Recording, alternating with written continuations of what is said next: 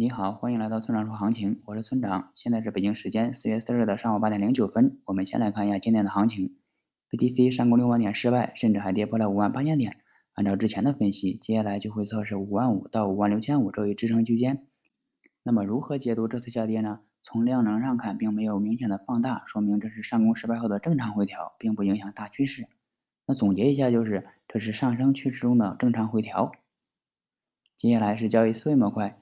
对于那些学了一些技术分析，但还没有形成自己操作系统的同学来说，在操作中往往会遇到以下两种困扰：一是无法接受被套，他们一旦有了浮亏，就马上止损，每天不是止损就是在止损的路上；二是明知道是高位了，不但不减仓，甚至还在加仓。针对问题一呢，适当的调整交易系统就可以解决，比如在大趋势不变的前提下接受被套。让自己习惯被套的感觉。问题二的解决方法就是修炼自己的心态了，这个要难于问题一。心态问题几乎是所有同学都会遇到的问题，只有经历的多了，反思的多了，才可能找到解决方法。